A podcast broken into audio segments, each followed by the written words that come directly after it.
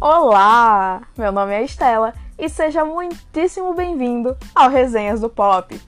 No episódio de hoje eu vou falar sobre uma pessoa que aquece meu coraçãozinho, que me deixa feliz só falando um mar e que me deixa toda bobinha só com uma fotinha. Sim, se você me conhece ou ao menos se deu o trabalho de ler o título do episódio, sabe que eu tô falando da Miley Cyrus.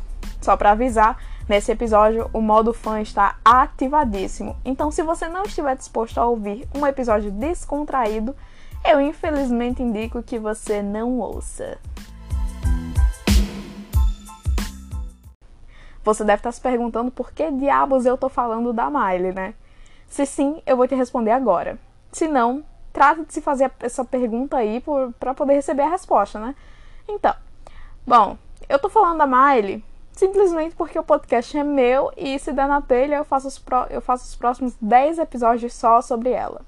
Brincadeiras à parte, hoje eu tô falando da Miley por nenhum motivo específico, apenas porque eu quero contar um pouquinho da minha história e da minha experiência sendo fã dessa mulher. A Miley começou a carreira bem novinha. Ela fez participações breves em alguns filmes não tão relevantes para sua jornada, mas tudo começou a dar certo mesmo em Hannah Montana, a Miley é tão humilde que, na verdade, ela fez teste para Lily Truscott, a melhor amiga da Hannah.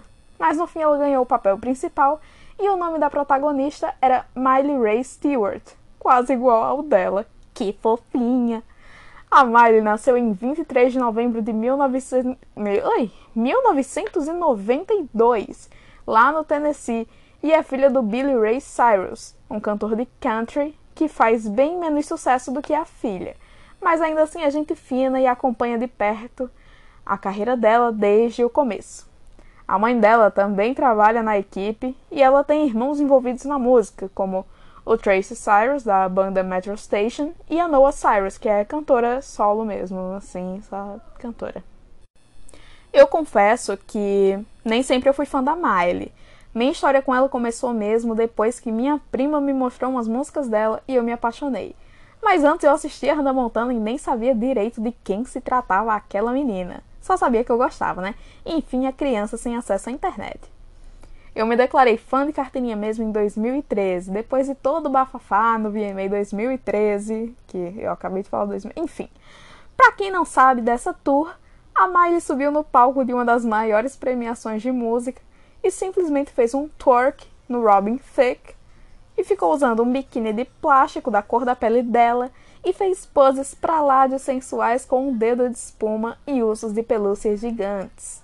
Enfim, foi um carnaval para não dizer um caba. Epa! Isso aí não pode falar, não, hein? Segura a língua, Estalo, segura a língua. Ela fez trabalhos além de Hannah Montana, como os filmes A Super Agente, que de vez em quando passa na sessão da tarde, Lola, que só os fãs de guerra conhecem, porque as pessoas simplesmente parecem esquecer que essa obra de arte existe, e a última música, responsável por levar a maior desgraça em forma de homem para a vida dela. Você deve estar se perguntando a essas autoras por que diabos eu coloquei as mil faces de Miley Cyrus no título do episódio. Mas se você analisar a carreira da loirinha, vai ver que a bonita não se contentou com a peruca de Hannah Montana, e a cada nova era ela inventa algo. Ah, já sei. Senta aí. Que eu, eu já sei o que, que eu vou fazer aqui com você. Senta aí que eu sento aqui e eu faço uma análise bem breve sobre os álbuns dela, sem incluir os da Hannah Montana porque eu tenho preguiça. O primeiro álbum é o Meet Miley Cyrus, que foi lançado junto com Hannah Montana 2, que se você sabe interpretar, fazer contas básicas assim, que é, né, o segundo é Hannah Montana 2 se refere à segunda temporada de Hannah Montana. Enfim, é isso aí. Ele foi lançado em 2007, um ano após o início da série, e conta com 10 faixas. A Miley ainda canta algumas músicas dessa obra de arte até hoje, tipo See You Again, que eu amo de paixão e sou doida para dedicar para alguém e quebrar a cara. Mas vamos deixar isso em off. Também tem o hit da época que é Star All Over e a linda I Miss You, que ela escreveu pro avô dela, que obviamente e infelizmente faleceu. O segundo álbum é o Breakout, de 2008, que conta com 12 músicas, incluindo Seven Things, que ela fez para Nick Jonas, Fly on the Wall, que ela fez para os Paparazzis, um cover de Girls Just Wanna Have Fun, da Cyndi Lauper, e a super ecológica Wake Up America, que fala sobre o meio ambiente. O álbum tem um remix de See You Again do álbum anterior, e claro, das 12 músicas eu falei 5, incluindo o remix, porque eu simplesmente não estou muito afim de falar das demais. Se você quiser um roteiro completo, vai ouvir a discografia e tirar suas próprias conclusões. Eu não sei porquê, mas o Spotify achou de bom tom colocar The Time of Our Lives como álbum. Então eu vou colocar aqui também porque né, eu só sigo o baile. Mesmo considerando um EP, já que né, o CD físico é super caro e eu sou pobre e não tenho dinheiro para comprar, e eu gosto de dizer que tenho quase todos os CDs da Miley, mas vamos lá. The Time of Our Lives abriga entre suas oito faixas a lendária Pour in the USA, que foi tema da derrota do ex-presidente estadunidense Donald Trump. Foi tema da derrota, tá? Foi Pour in the USA para derrota, não foi para vitória, foi para derrota. A música foi tocada em diversas avenidas super famosas pelas cidades do país e uniu diversos cidadãos para cantá-la em alto e bom som. Vemos, portanto, que o Trump era bem amado, né? Risos. eu não lembro se eu escrevi risos no roteiro para rir ou se foi para comentar risos mesmo, mas aí eu fiz um pouquinho dos dois. Outra música do álbum é When I Look at You, tema do filme A Última Música que eu já citei antes, não vamos relembrar, né? O quarto álbum, então, é o Can't Be Tamed, um dos meus favoritos, donos do meu coraçãozinho maltratado. Nele temos o single de mesmo nome e a memorável My Heart Beats for Love, que a Miley cantou durante um festival que ela gravou recentemente. Não é bem um festival, né? É um especial. Pro Pride Month. Se você não é bilíngue como eu, eu estou falando do mês do orgulho. Se você também não está por dentro das coisas, eu estou falando do mês do orgulho LGBTQIA. Esse álbum não tem uma música ruim, eu juro para vocês. Mas eu queria muito que os vocais da Miley fossem tão bons nessa época quanto são atualmente. Vale salientar que aqui que a mudança começa de fato. A Miley passa a usar umas roupas mais sexys, a cantar músicas mais empoderadoras e a espalhar poder para todo mundo. Enfim, tudo que a indústria da música mais odeia, né? Mulher empoderada. Depois do Can't Be Tamed, a Miley surge com as laterais do cabelo raspadas, roupas curtas ou quase inexistentes, dependendo da ocasião, e letras bem mais adultas do que todos estavam acostumados.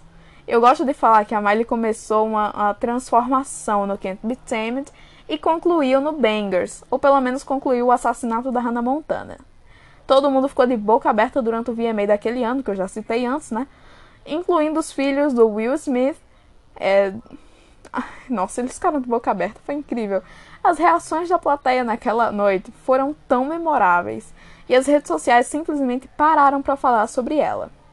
O álbum Bangers conta com 16 músicas e foi lançado em 2013. Nele, encontramos as faixas lendárias We Can't Stop, Wrecking Ball. Quer dizer, é Weekend Stop e Wrecking Ball, tá? Não é uma só, enfim. E elas marcaram aquela geração definitivamente.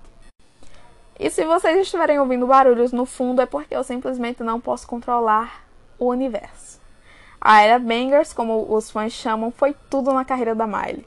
Ela era o poder, ela era o momento, tudo era sobre ela e para ela.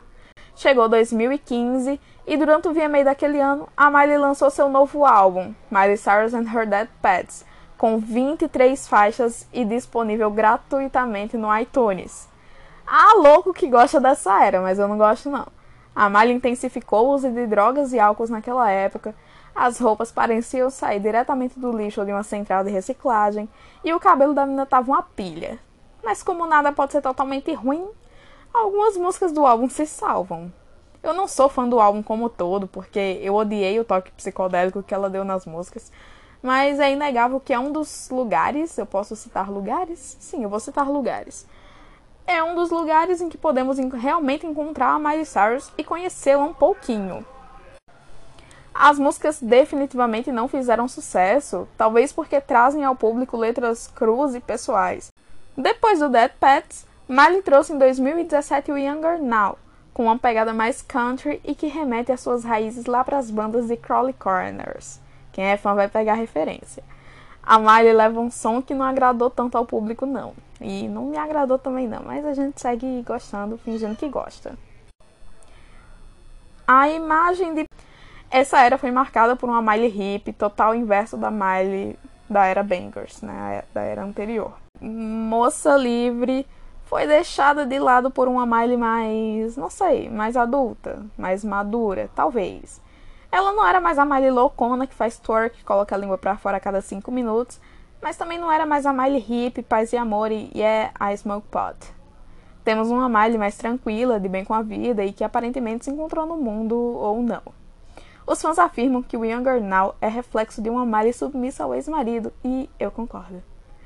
Até aí já tivemos umas quatro Miley's, tivemos a Miley Santinha, certinha, do início da carreira, a Miley sexy e levemente rebelde do Can't Be Tamed, a Miley totalmente sexy, rebelde do Nutty, polêmica da era Bangers, a Miley Hip do Dead Pets, que, como diz o nome do álbum, canta sobre seus bichos mortos. Fiquem na fé, Pablo e Floyd. A Miley sem sal do Younger Now. E agora a melhor das melhores, a Miley roqueira do Plastic Hearts. O Plastic Hearts é o álbum mais novo do amor da minha vida, vulgo Miley e conta com 15 músicas na versão digital. Eu não vou dizer quantas tem na versão física porque eu simplesmente não tenho dinheiro para comprar o CD físico. Se a Sony Music quiser me patrocinar, eu super estou aceitando. Ele tem o hit Midnight Sky e músicas incríveis. Uma coisa que eu amo admirar nessa nova era é a evolução de vocais da Miley, como ela canta com mais segurança e com mais conhecimento da própria voz.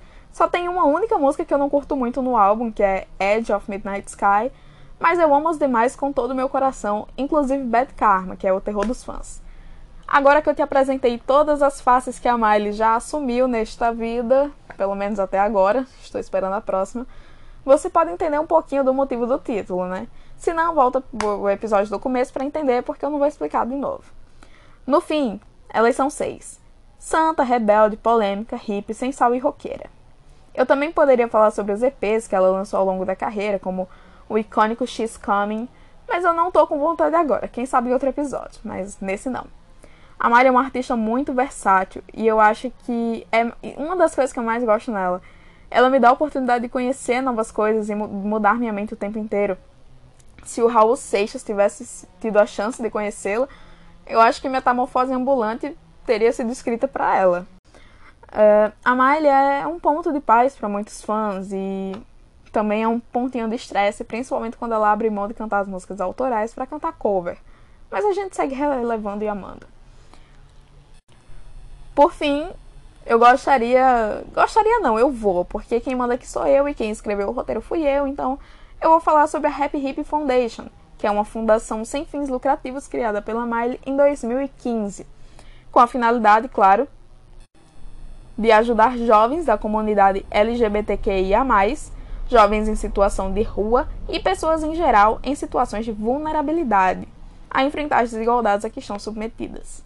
A Miley pode ser quem for, na área que estiver. Sério, independente de em qual momento da carreira ela tá, uma das coisas mais louváveis na pessoa que ela é é justamente a vontade em ajudar ao próximo. Ela é uma grande voz para a comunidade LGBTQIA+, e se vocês escutaram um miado, foi a minha gata que não me deixa gravar o episódio em paz, mas vamos seguir em frente. Ela é voz para as mulheres e cedeu diversas vezes sua voz para o movimento Black Lives Matter, mesmo sem ter local de fala, e ela reconhece isso. Ela é uma pessoa muito humana, sem dúvidas, e isso certamente é uma das coisas que mais me encanta na Miley. Ela trata os fãs com muito carinho. E recentemente ela se pronunciou sobre o caso do jovem brasileiro Gabriel, vítima de homofobia, e que era muito fã dela. Aliás, eu quero dedicar esse episódio ao Gabriel, ao namorado dele e a toda a família, além de dedicar a todos os fãs da Miley que fazem parte de alguma minoria e se sentem oprimidos diariamente. Vocês nunca estarão sozinhos. Levem a mensagem da Miley sempre em seus corações e vamos espalhá-la pelo mundo. Vamos fazer amor, não guerra. Paz, filhos da. E por hoje foi isso, meu anjo. Espero que você tenha gostado do episódio, mesmo tendo sido bem surto de fã. Eu amo a Miley e nunca vou cansar de exaltar minha admiração por ela. E eu espero te ver no próximo episódio. Obrigado por ter me acompanhado até aqui. Tchau e bye bye.